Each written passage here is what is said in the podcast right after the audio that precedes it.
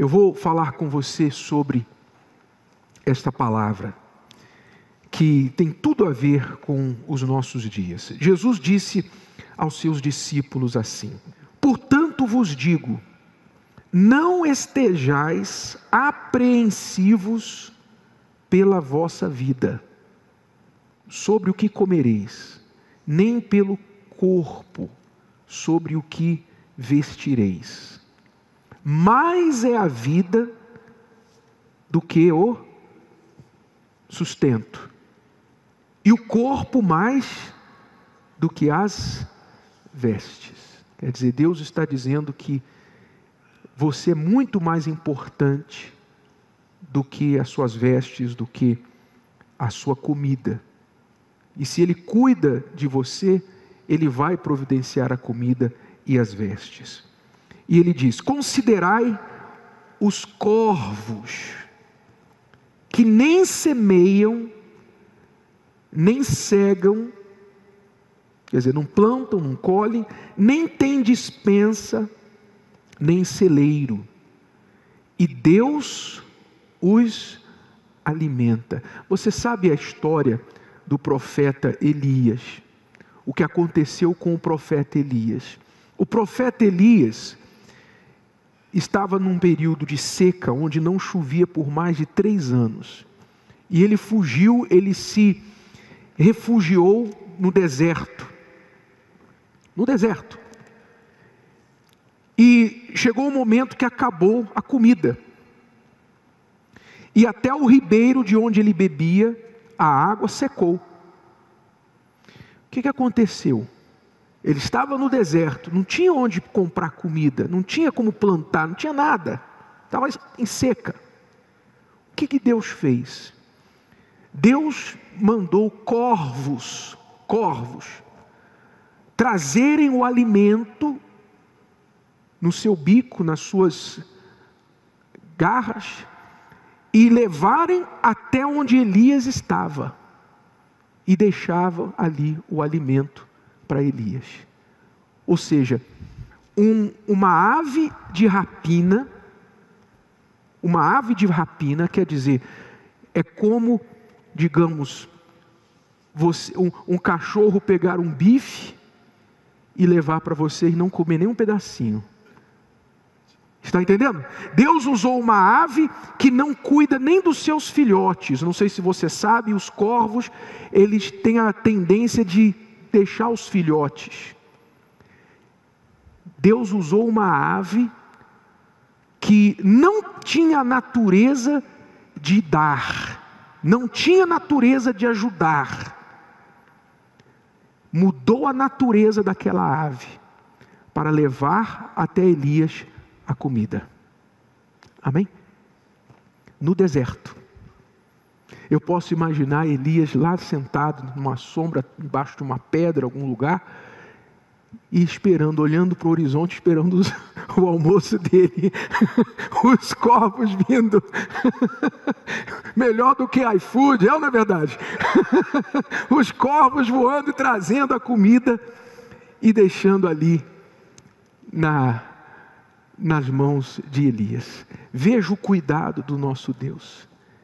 Veja o cuidado de Deus. Por quê? Porque Elias confiava, Elias mantinha a sua fé na palavra de Deus.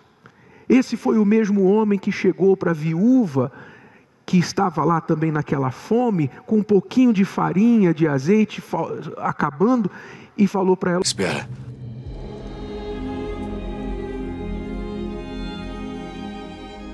dê também um pouco de pão. Tão certo como vive o Senhor, teu Deus. Não tenho nada cozido aqui. Tudo que tenho é um bocado de farinha numa panela e um pouco de azeite numa botija. Eu vim pegar esses gravetos justamente para cozer nossa última refeição. Não se preocupe. Faça como disse. Mas primeiro, Faça um bolo pequeno para mim e traz aqui fora. Depois você faz um para você e seu filho. Porque assim diz o Senhor, Deus de Israel. A farinha da tua panela não se acabará. E o azeite da tua botija não faltará. Até o dia em que o Senhor fizer chover sobre a terra. Quer dizer, Deus tinha colocado no coração de Elias aquela certeza: não vai faltar, porque a palavra de Deus não pode falhar. Está entendendo? Quando a gente está vivendo em dias de fartura, em dias de prosperidade, de paz, de que tudo está indo bem, é fácil crer em Deus, porque está tudo indo bem. Na verdade, a gente não precisa nem crer em Deus, está tudo indo bem. Mas a fé nos foi dada para estes dias, para estes momentos.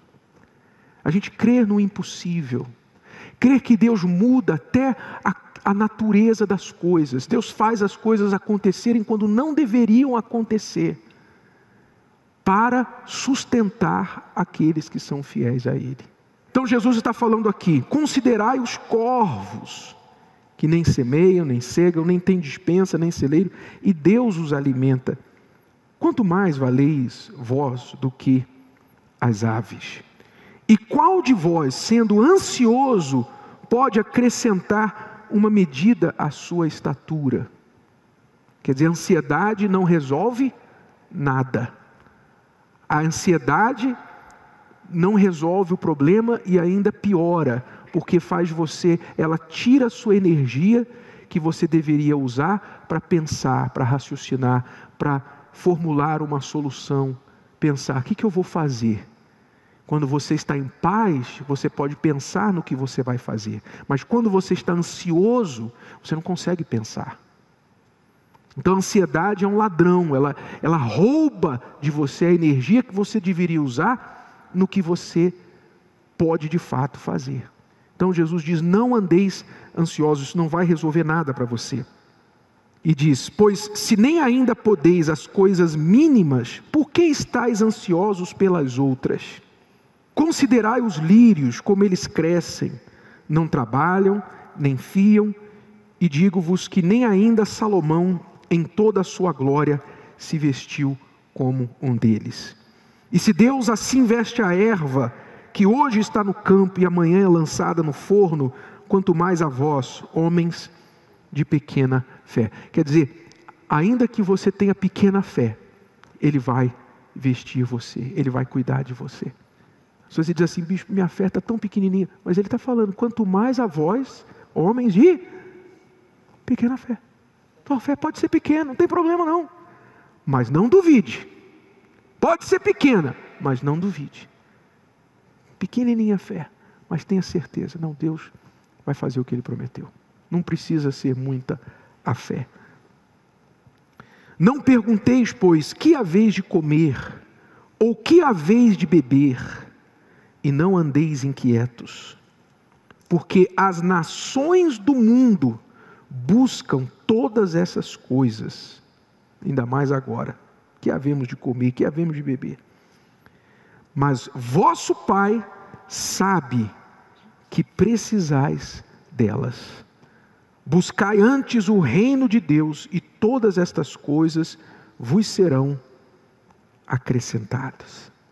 Não temais, ó pequeno rebanho, porque o vosso, a vosso Pai agradou dar-vos o quê? Dar-vos o reino.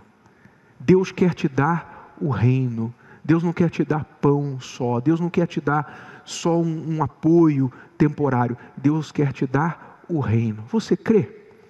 Você recebe essa palavra? Sim ou não? O que você tem que fazer, porém, em primeiro lugar? O que você tem que fazer em primeiro lugar? Buscar o reino de Deus. Para você receber o reino, primeiro você tem que estar no reino, você tem que entrar no reino, você tem que tomar posse do reino através da sua vida, você entregando a sua vida, aceitando esse rei sobre você. No reino de Deus há um responsável por todos os que estão ali dentro. É o próprio rei. Se você está no reino de Deus, então Deus é responsável por você. Não se preocupe. Não vai passar nada com você que esse rei não permita. Gostou? Que tal ouvir de novo? Ouça quantas vezes precisar até que este conteúdo faça parte de você. E não se esqueça de dar o seu like, comentar e compartilhar. Até a próxima!